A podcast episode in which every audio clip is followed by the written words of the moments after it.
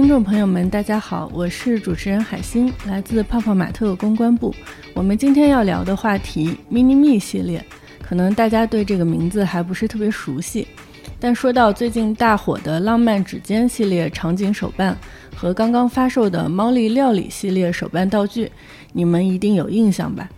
这两个系列就是同属于 Mini Me 系列。今天我们请到了 Mini Me 产品线负责人伟东和猫力的 IP 经纪人紫薇，带领大家全方位的了解 Mini Me。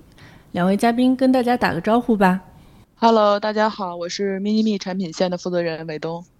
嗯，Hello，大家好，我是猫力的 IP 运营啊紫薇。那伟东能不能先给大家介绍一下 Mini Me 是一个什么样的产品线？首先，它是一条主打场景类玩具的产品线。然后在销售模式上呢，我们仍然保留了盲盒的趣味性，但它比起传统以公仔为主体的盲盒产品呢，还是有很大的区别的。因为我们在抽的一瞬间呢，没办法像人物类的盲盒一样瞬间出现一个完整的造型，但是通过组合的搭配和完整的一个场景后呢，就会发现这个咪咪咪的乐趣在于更高，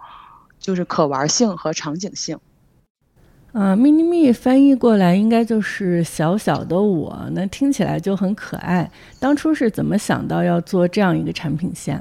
当初是这样想的，因为我们。就是对于这个盲盒线，我们公司已经做了很多年了。然后后来我们就看见这个 Raymond 啊，包括那个肯大象家，就是日本的食玩，然后他们有这些食玩的这些就是公司啊去做。然后后来我们从国内的盲盒市场啊或者玩具市场去看去了解，然后发现这个场景类的玩具呢是存在了一个很大的缺口。然后我们也经过了这个市场调研，就发现后呢，很多玩家对于这个场景类的搭配啊。就比较喜欢，然后像而且就是不止于这个盲盒的一个圈层啊文化，就是比如说像日系的手办、BJD 呀，还有棉花娃娃等等，就不同的圈层的玩家，他都都会有这个需求的。他们有时候比如说会给娃去拍照啊，去搭建一个自己的 DIY 的小场景。然后我们还会看到一些，比如说除刚才以外的这些手办类的东西，我们还也看见了乐高，还有日本的几代的食玩的厂商，就是他们在国内呢，就是目前就国内没有一家就玩具厂商会做一个系统化的场景玩具的一个深耕，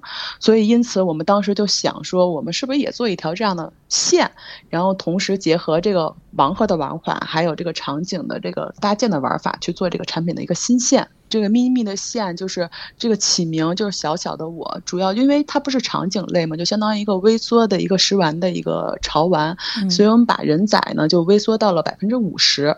因为场景类的东西我们需要加搭一些，比如说丰富的一个配件呀，然后还有这一些升级的玩法，所以我们当时就想说，呃，盲盒和盲盒的，比如说大娃可以搭配我们这个组件，然后更好的和这个 mini me 这个线去贴合，然后去让它就是在一个。潮玩的世界中，让他自己去搭一个沙盘，这些玩家都会玩起来的。嗯嗯，刚刚伟东有提到食玩，我们之前的播客中呢也专门跟大家聊过食玩。那 Mini Me 这个产品线跟日本的那个食玩有什么相同点和不同点？呃，是这样的，就食玩它这个起源其实是在日本的，就日本玩具的一个品类算是，但是它最早其实这个是作为一个食品的一个赠品出现在一个玩具里头的，就定义上来讲的话，其实并没有一个叫场景玩具的一个概念。嗯，但是后来就是因为咱们这个玩具，因为它是出口的一个问题的嘛，所以食玩慢慢的脱离了一个食品，它就成为了一个单独的一个产品线，就一个品类了。然后这个日本就是食玩，在这个日本的时候，他们比较受欢迎的是什么？比如说仿真的食品，他们会做一些仿真的食品，以及就仿真的一些小的场景玩具，然后他们会有一个代表性的产品类型出现了。然后但是 mini me 这条产品线呢，当时我们做这个时候想的初衷定位。是比较明确的，我们就想说满足一个玩家，一个是场景搭配，就是场景线一个搭配去做，然后还有就是延续这个盲盒延续，比如说我们做一些小配件，盲盒也可以去搭，就是这两个初衷。然后但是呢，我们还是当时做的时候啊，想保留一个盲盒的就抽盒的趣味性，所以这个 mini me 和食玩是在设计的逻辑上就是也有不同，还有抽盒的乐趣上也有不同的，所以这个差异点呢。大概是有可能是两个点吧，因为我们就是一直是一个盲抽的一个形式去卖售卖这个产品，所以我们就除了就是满足这个消费者这个端盒和复购玩家这个搭配的一个乐趣以外呢，我们还想说让这个单抽的玩家也能得更得到就是更多的一个相对的完整的一个场景，所以我们把这个咪咪这个每一个小盒都给它单独做了一个小场景。嗯，这是区别于就是目前这个现在就市面上比如食玩或扭蛋的一些，它有可能是零碎的小配件，但是它搭不成一个大的小场景，所以我们是每盒跟它都是有区别的。然后另外在七月份的时候，当时我们也开发了一个多 IP 的浪漫时间，还有这个碧奇精灵奇异星球这样的产品，所以就是我们保留了一些场景的概念，但是也是低门槛，就让玩家比如说在盒子里去玩这个产品，是这样的一个想法。就当时初中，哦，之前我对这个跟食玩的区别不了解，你这么一说，我觉得清楚多了。嗯嗯，那想问问紫薇，紫薇之前有没有接触过食玩？哦，其实说实话，因为之前。负责 Molly 的时候，Molly 主要的一些产品线还是在盲盒上面。然后这个料料理系列其实是 Molly 第一次去接触食玩嘛，然后呃接触 Mini Me 这个产品线。所以其实我也是就是在这个开发的过程当中，逐渐的更加了解就是食玩的这个一些呃主题上的设置啊，包括配件上的设置之类的。所以说，其实这个开发的过程对我来说也是一个学习的过程。嗯。那你感觉食玩现在给你的印象是什么样的？就是跟你过去做传统的盲盒产品的话，你觉得，嗯，最大的特点是什么？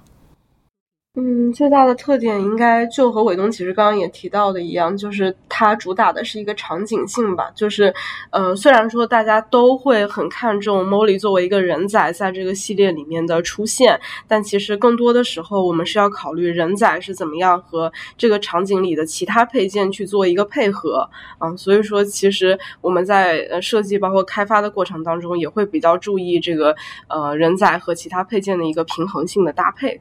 这些可能是我们平时以前去设计盲盒的时候，并不会特别在意的地方。因为盲盒里面虽然也会有配件，包括其实现在可能也有一个潮流，就是盲盒要做的更加有场景感一点。比如说我们现在看《Molly 放空的一天》，像这样的系列，它可能比以前更早以前的，呃，像是呃。茉莉美食料理，呃之类的，就是更早古早的系列，相比它也更有场景感。但是即使是这样，盲盒上面的场景感，它和 Mini Me 这种就是真正的场景感的场景的手办相比呢，我觉得它的重点还是不在这个上面。嗯，是的。近期还有哪些新品是属于咱们这个 Mini Me 系列的？近期其实我们八月份上市的就是茉莉料理系列嘛，然后我们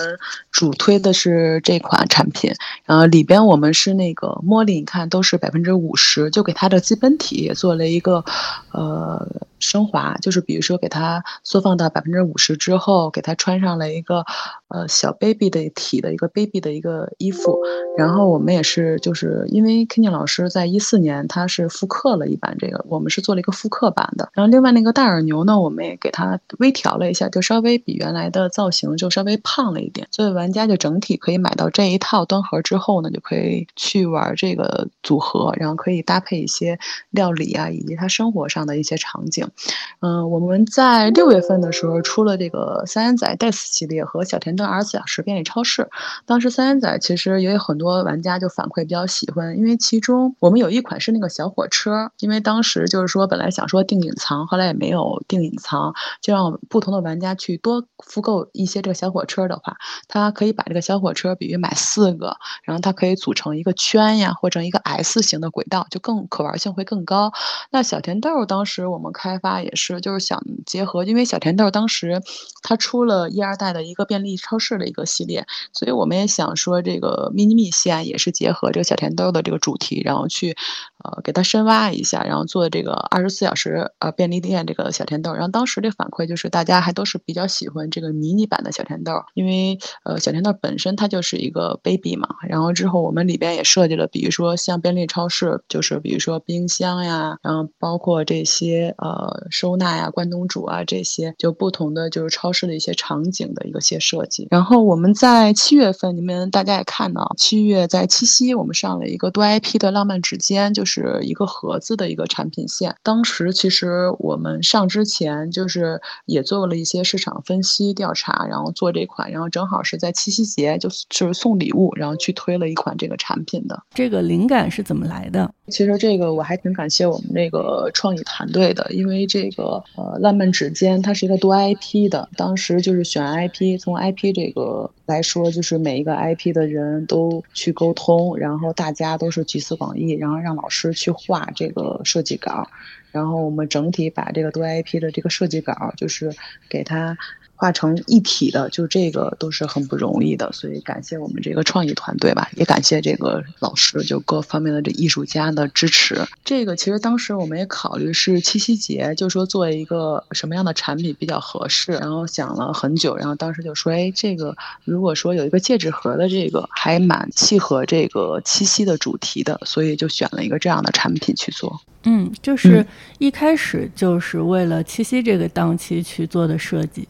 对，当时我们就考虑是一个七夕节，然后能给就是情人相互去送一些礼物，然后想这个场景感的这种东西，然后做的这个产品。嗯嗯嗯，那紫薇能不能聊聊，就是当时 Molly 的这款是怎么设计的？这个系列里面，Molly 的那一款其实是海豚的一个设计嘛。然后其实当时主要是考虑到 Molly 它的一个基础色就是它的眼睛的那个湖蓝色，嗯，然后当时是想找一个能够和它的颜色比较契合的，呃，一个颜色。然后当时就想到了海洋这个概念，所以就基于这个想法去做的设计。嗯，伟东，我听说这个系列有非常多精巧的设计啊，比如说每个场景的背景并不是平面的，它会有很多的层次，这个可以给大家具体介绍介绍吗？呃，好呀，就是是这样，就是当时我们设计这个浪漫指尖这个产品的时候啊，就考虑这个盒型，比如说要呃方的呀，还是圆的呀，还是什么样的，所以我们不是新开始就说呃放这个戒指嘛，所以我们就选了一个戒指盒这种盒型先开始，然后盒子呢，它的主体就分为这个盒体和盒盖这个两部分，那盒体内呢，因为它这个。比较小，就是如果做场景，你大家可以买到这个戒指盒的时候，一看里边场景都是比较小的。但是我们在这个场景中加入一枚戒指的这个功能的话，就让这个戒指呢也能成为这个场景的一部分。然后另外这个盒盖上呢，我们不是做了一个背景嘛，就是像呃采用一个立体的这个。浮雕制作的方式，但是我们在这个开发的过程中啊，就是看到，比如说工艺上的难度呀，然后以及呃一些小的细微的一些调整设计上的东西，所以我们又改了一下策略。当时又尝试了，就是在这个盒盖后面做贴纸加这个浮雕，就不是全部的浮雕，就是就是出来一点点，比如说在几毫的浮雕的方式去做，然后保留了这个背景画面的一个立体感，也能。达到我们一个量产的一个要求吧。当时做这个的时候，你们可以看，比如说那那款隐藏款 Skull Panda，就是它的嘴呀、五官呀，就是我们去做喷油的时候，也尝试了好多次，然后才能达到这个效果的。很多娃友会说，那个现在的娃是不是太卷了？这个你怎么看啊？就是咱们设计的这么复杂，是不是成本也非常的高？呃，这个肯定我们在产品开发的角度上，一个就是看工艺的难度、实现难度 OK 不 OK，然后以及我们的成本能不能达标，这个两者我们都是要兼顾的。如果两者都兼顾 OK 是没问题的话，所以就我们的产品还是愿意去做一些啊突破的啊，把我们的产品去做一个呃爆款之类的，就是这个是我们做产品来说的是一个硬要求，嗯。这个系列上市之后这么受欢迎，在你们预料之中吗？这个其实当时我们预测它是能受欢迎的一款产品，但是就是没想到，就是大家就是当时就是爆了，大家就非常的喜欢这款产品。看见大家买这款产品在七夕，然后相互可以是就是表达出爱意这件事儿上来说，我们也是做产品或者是 IP 方，就是这个大家一起都是非常开心的一件事儿。但是从我们上线的时候，其实我们也担心很多的问题，就刚才我也提到了一个工艺的难度上，就是。很不小，因为它的其实里边的那个小的人仔以及小的组件是非常精细的。就比如说在我们喷油啊，或者是组装，因为你想都是人工去组装，有些特别小的时候，它难度是非常大的，有可能呃你沾一点点胶水啊什么，它组装的时候粘住了，就是有可能会溢胶啊，或者出现比如说喷油，它喷就像那个 Demo 那个小云朵，还有它的腮红去喷的时候，就是你喷枪稍微。给一点的话，有可能就刮就花了这个妆，这些难度我们有可能是一直在我们出大货之前，我们才能把这些很多的小问题去解决的，然后这个产品才开发出来的。嗯，你刚刚说到的这些问题，后续我们是怎么去解决的？你觉得解决的效果好吗？呃，是 OK 的，因为你像 Demo 那一款，你看它的手脚呀，包括它的这个，就是它都是有腮红这一块的东西，然后我们会让师傅去试，就喷油的时候都试，包括 Scopanda 那个五官呀，我们都会让他试，尝试之后我们确认了这个版，然后我们才开始做这个大货的。紫薇，那想问问你，猫力料理系列手办道具啊，这套产品是从什么时候开始规划的？就是这个产品，它是在去年上半年的时候，我们开始理想企划，然后怎么说，其实是有一年多的一个开发的时间，然后当时也是因为有 Mini Me 这条新的产品线。嗯，去尝试一条新的产品线，我们当然是需要比较慎重的去做思考，尤其是考虑到很多我们的用户是盲盒的用户，然后 mini me 的形式对于大家来说，呃，是有一定的理解的一个门槛，然后尤其是当时我们其实还没有 mini me 的产产品去做上市嘛，嗯，但是呢，呃，其实 Molly 一直都是泡泡玛特我们矩阵内最积极尝试新产品线的 IP。比如说，嗯，之前我们的 Mega 和可动人偶其实都是 Molly 作为 IP 当中的先头部队，第一个去做尝试的，也是因为 IP 的历史比较久嘛。然后艺术家他本人，他对于 IP 在不同产品形式上的表现都做过很多努力。比如说，嗯，Kenny 他自己的亲生娃就出过 BJD，然后以及就是他也出过小体的这个 Baby Molly 啊，这个 Baby Molly 这次其实也是成为了我们这个系列的 Mini Me 的一个基本体。然后等于说，其实。艺术家他自己的尝试，给我们这个产品的开发就提供了非常丰富的一个灵感来源。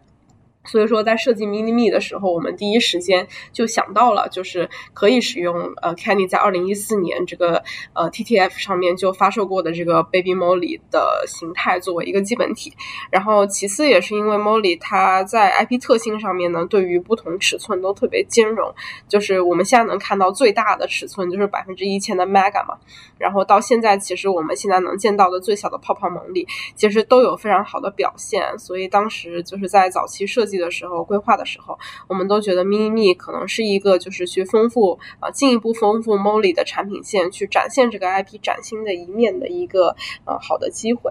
也就是就是出于这样的考虑，我们就开始去做这个产品的企划。就是设计上面，就是之前其实 Molly 就出过美食派对系列嘛。然后当时其实就是发现 Molly 和美食的这个主题特别契合，因为这个系列其实二零二零年的一个系列，就是它在比较短的一个时间内就售罄了。但其实直到今年我们刷社交媒体的时候，还是经常能够刷到玩家晒这个系列的图，大家都觉得这个系列特别耐看之类的，就说明大家其实对于这个主题还是蛮认可。然后其实我们这个 Mini Me 系列它就是一个料理系列嘛，其实呃虽然说它的设计并并不是直接来源于美食派对系列，但主题上面是。啊，有一些共通之处的。然后往更大的来说呢，主题上面，Molly 一直都是比较适合这个日常的风格。呃，我们这个历史上特别受欢迎的 Molly 的一天，其实就是这种就是非常日常的一个风格。然后包括去年我们推出的 Molly 的小时候，以及呃今年的新系列 Molly 放空的一天，其实都是这种日常的感觉。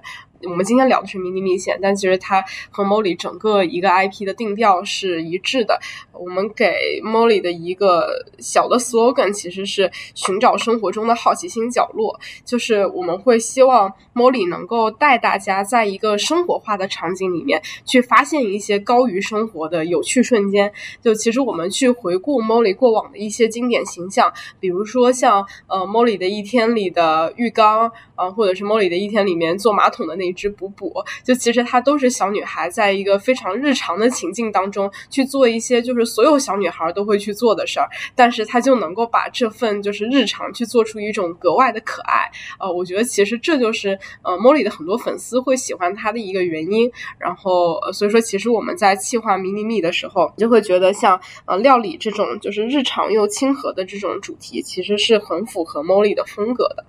然后除了主题之外，其实，在形象上面，就其实刚刚也说到，就是这个系列的基本体是来自于呃二零一四年首发的这个 Baby Molly 第一弹嘛。然后其实呃除了这个基本体是来自于 Baby Molly 第一弹，它的。呃，其实在这个系列当中，很多 Molly 都戴着厨师帽，然后其实这个厨师的形象也是出自之前 Molly 出过的这个职业系列里面这个厨师的形象。除此之外，其实很多玩家也注意到，就是我看到其实小红书上很多的呃，就是粉丝在讨论，呃，看到这个系列其实本来可能无感，但是发现里面其实有很多小猫咪，然后其实这些粉丝他可能未必说最开始是 Molly 的粉丝，或者未必说最开始是史玩的粉丝，但他。们可能是猫咪的粉丝，啊，所以说他们看到这个系列里面有很多就是小猫，呃，就因为这些萌宠的元素喜欢这个系列。其实这对我们来说也是一个呃意外之喜吧。就其实这个系列当中出现的小猫咪呢，嗯，就是大家熟悉的 Molly 的小伙伴可能会知道，它叫大耳牛，它其实是。Molly 就是在过往很多系列当中都出现过的一个呃非常驻角色，嗯，这个比如说 Molly 寻找大耳牛以及 Molly 放空的一天里面都有这个小猫咪的身影，它就是 Molly 的 IP 宇宙里面的一个 Molly 的小伙呃很好的伙伴，然后是一个非常机灵的形象，呃，其实我们也是选取了大耳牛，一方面是在产品的角度，希望它能够和。嗯，其他的配件，然后包括 Molly 的人仔去做一个平衡，呃，就希望每一个款式都有它的亮点，是希望大耳牛这个形象能够和 Molly 一起就创造出一种日常上面的陪伴感，嗯，也是唤起很多，就包括其实从那个舆论的反馈上面也可以看出，其实很多粉丝是能够感觉到，就是这个系列的设计当中的一种陪伴的感觉，人和宠物之间的一种羁绊的感觉，嗯。就像紫薇刚才说的，就是我们好像很喜欢看猫莉在各种场景里过着属于她自己的生活，所以我觉得猫莉来做这个场景手办也真的是非常的合适。这也是我们今天邀请紫薇来到这期节目的一个原因吧。紫薇，你在这个系列里面，你个人有没有特别喜欢的场景，可以给大家介绍一下？嗯，以 Molly 料理系列里面，我比较喜欢的一款就是饺子这一款，然后我觉得主要是，嗯。Molly 它的形态特别的可爱，就是整个人都趴在地上，然后用自己的身体去擀饺子。我觉得这个动作特别的充满动感。然后同时在这一款里面，我们也把大耳牛就是不是以真正的猫的形象去出现，啊，是以一个就是地毯，然后包括一个饺子的盒子的形象去出现。我觉得也是比较有创意的一个设计，就是特别有童真的一个场景啊。那隐藏款爱心巧克力啊，为什么会？出乎意料的选择了一个黑皮的形象，嗯，因为其实这个是复刻了我们 Baby Molly 中的一个非常经典的巧克力 Molly 的形象，嗯，Baby Molly 里面刚好也有嗯几款的 Molly，它是完全是巧克力色的，然后刚好设定上面的 Molly 也是一个特别喜欢吃甜品的一个小女孩，然后包括其实过去那个呃 Molly 美食派对系列里面，Molly 也经常就是。会吃巧克力之类的，所以其实在这个隐藏款里面，我们就等于对于经典做了一个复刻，然后让大家看到一个不不一样形态的一个 model。嗯，我觉得包装盒自带场景这个设计啊，太奇妙了。这个是怎么想到的？就当时其实这样，就是我们上那个第一套那个 demo 宅宅那个 mini me 的时候，它是没有场景，就是背景板啊这些东西的。后来我们随着这个上线后，就看这个粉丝去发一些图片的时候，他们就很喜欢自己去造一些景，然后比如自己去剪裁一些背景板。后来我们从那个其实海绵宝宝啊开始就开始做这个，呃，想想这个小彩盒，看看怎么去利用它，然后去做一些设计。就是你想，一般玩家去买完这个盲盒之后呢，这个小彩盒一般都是废弃掉的，丢了就很可惜。所以我们就出发，当时就想说，这包装盒是不是能采用一个双面印刷，然后里边我们可以带一些大小彩盒这个场景感的功能。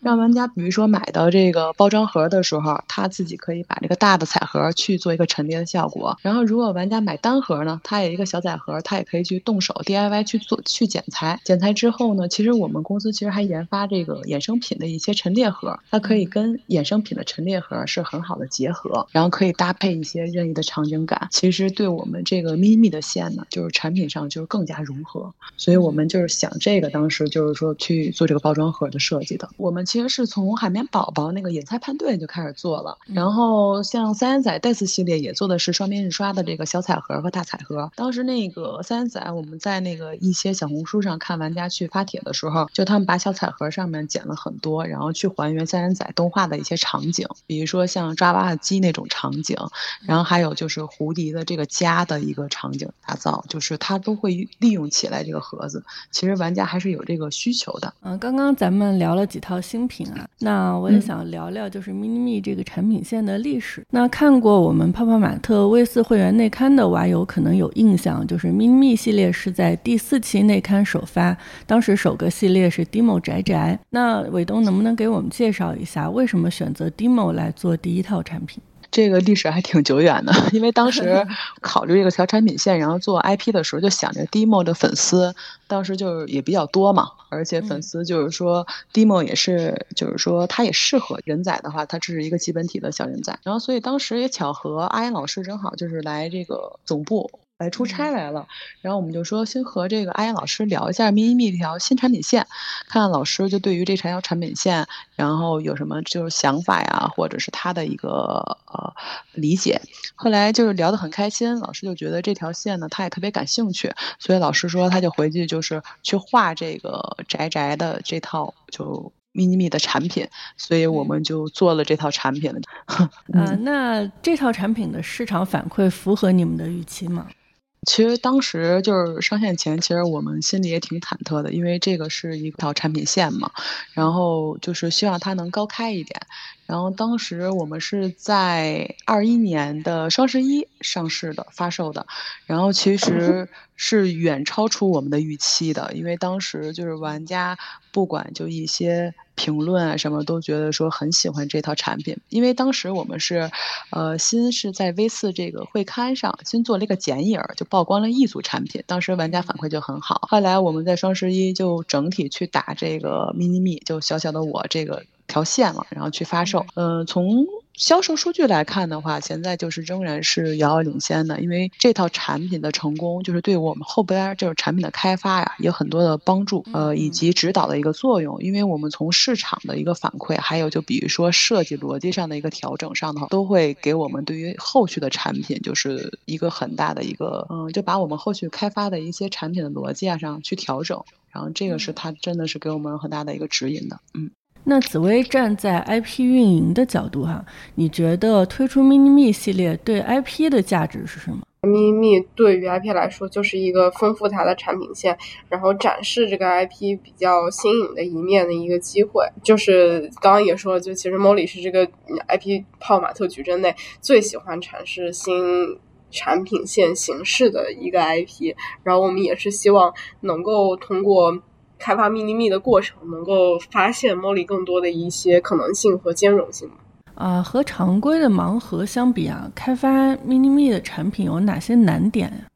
嗯，那最大的难点其实它跟盲盒还有些不同的点，就比如说它的超大的一个设计量吧。你像我们这个每一款的这个就是单款的这个盲盒里边，呃，咪咪是包含一个公仔，然后还有五到六个不同的大小的组件。然后像意味着就是我们需要考虑这公仔的设计，就比如说一个小的这个 mini 这个。Baby 体，然后还要考虑，比如说这个配件，每一个配件，因为我们不能是有这个素体的出现，就比如这个配件上，比如像茉莉，我们会加一个茉莉的 logo 的标志，或者茉莉我们会加一些让老师去画一些茉莉一些其他的一些影印的内容，因为这些的话，我们才是这个茉莉的配件嘛。像刚才紫薇也提到说很喜欢饺子这款呃产品，就是饺子这个系列的产品，因为它里面比如说像那个地垫上都是大耳牛，都是一个异形体。去改变呢，其实这些。都是我们当时就是比如老师那边设计的时候，呃，都要想到考虑到的。然后，并且其实我们公仔比例也缩了百分之五十，工艺上就是也是去刚才就聊的，然后也是一一去攻克的。所以就是，嗯，我们做每一套这个 mini 的产品的时候，其实都是有不同的启发的。那从尝试的第一套产品 Demo 宅宅到现在，嗯，你们在产品理念上发生过什么变化吗？设计理念来说，就是设计层层面的逻辑来说，我们呃有一些变化。比如说像宅宅，它的呃就是配套搭配的一个产品理念，因为我是大件呀、小件、中件，就这样的一个设计的逻逻辑。那后期比如说像地膜艺术郊游，我们设计的逻辑有可能就是些一些小碎件，然后上面都会有一些精细的，比如说一些印印刷呀、印就是刻线呀这些，就是产品上的就是给它做一个调整。嗯，主要其实还是设计逻辑。上我们做了一些很很大的变化，然后以及工艺，因为工艺上你想，呃，盲盒是很大的，比如说在八厘米左右，但是我们这个比如说 mini me 线的人仔呢，它只有百分之五十，它是大概在三点五到四左右。那从工程上角度来说，有可能它去做一些模具上呀，呃，有可能不好做，然后不细节上呢，有可能它出模的时候不好出，所以这些我们的细节就是在画二 D 的时候，这些细节我们都会给它做一个调整的。看到一些娃友反馈啊，说。迷你的娃确实很可爱，但是收纳起来比较麻烦，也比较容易丢配件。这个咱们会进行一些调整吗？确实是，呃，有这个问题啊，就是有可能有些呃玩家有可能就是说买完之后有可能玩不了几天，这个配件。丢失了。当时就我们不是在七月份也推了这个浪漫指尖和碧琪精灵奇奇异星球这两款产品嘛，就想让玩家比如说降低这个收纳的一个难度。不光这两款产品嘛，后期我们也会推相同的这个类似的产品会推出。嗯，另外其实就当时我们也说那个三元仔 Days 系列，像它这一套产品线就是也有很多的零散的配件，但是整体它的比例上，就是配件比例上，我们会给它大幅度的增大。然后我们上市后呢，也发现玩家就。就是，呃，收纳这个问题就在三元仔这个上头，就是反馈的收纳问题是很少的，所以这个也是我们一个比较有效的一个方式吧，解决的一个办法。然后后期呢，我们也会对于这个收纳这个问题，再去进一步对于这个产品去迭代升级，就给它把这个，比如说小的碎件，我们是不是比如说一个饺子或者两个饺子，我们给它放在一起，粘在一起，让这个件看起来更大一点点，就是会解决一些这个容易丢失这个配件的一个东西。但是我们还想说，就是场景感呀，这些细节感的东西也也不会让它去丢失。那非常期待了。那咱们的 IP 运营部门哈，会通过哪些方式让更多娃友喜欢上微缩尺寸的潮玩？我们会持续的去开发一些新的主题的这个迷你密吧，然后最近其实我们就是在和艺术家以及伟东这边在持续的去讨论新系列的一个选题的可能性。其实说实话，也是通过就是互联网上的一些玩家的反馈，然后我们也会经常的去看，然后想看大家对于 Molly，然后对于其他的对于迷你密还有什么就是新的想法，我们也会呃有的时候会去看看，然后希望能够从中获取一些灵感。所以说，其实也是希望如果如如果大家看到这期节目，然后也可以多多的呃在评论区互动。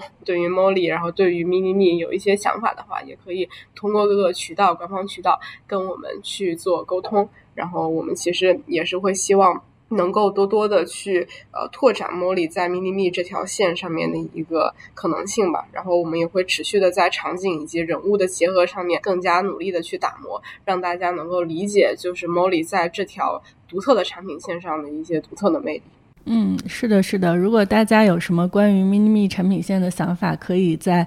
呃，播客的评论区跟我们交流，我们一定转达到。然后我们会不会通过一些，比如说场景化的照片的种草，去推广这个产品？这个其实你可以就是在小红书上可以看一些，或者其他平台上都可以看到玩家就是他自己会购买这个咪咪产品，然后之后自己去造景，然后拍摄。这个其实就是可玩性啊，还有它就是接地气嘛。比较生活化的这个品类，所以玩家可以就是说去深入的去玩它，这个时间上可以延续一些。所以这个呃，我们可以就是如果说玩家，比如说后期我们也会做一关于比如 mini me 的一些，比如拍摄啊、搭建啊这些，看能不能对于这个产品线，我们再做一些更深层次的深挖。其实很多时候我们就确实能够在就是玩家的很多反馈当中获得灵感。就比如说这一次我们挺意外的，就是发现很多的用户他买到我们这这个 mini me 的产品以后，会把它的这个产品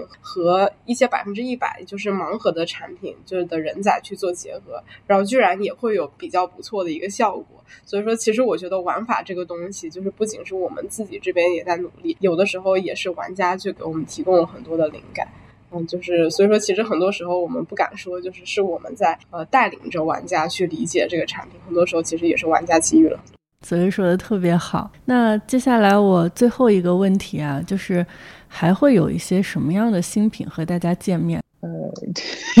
这个还是大家敬请期待吧。就后续我们还会开发一些场景类的产品，呃，会陆续上市的。也不能说更多了。对对对，还这个是还是要保密一些的。嗯啊，那非常感谢紫薇和伟东今天做客 PTR 电台，我们这期节目就聊到这里。嗯，那下期再见啦，大家拜拜。哦，再见。好的，再见。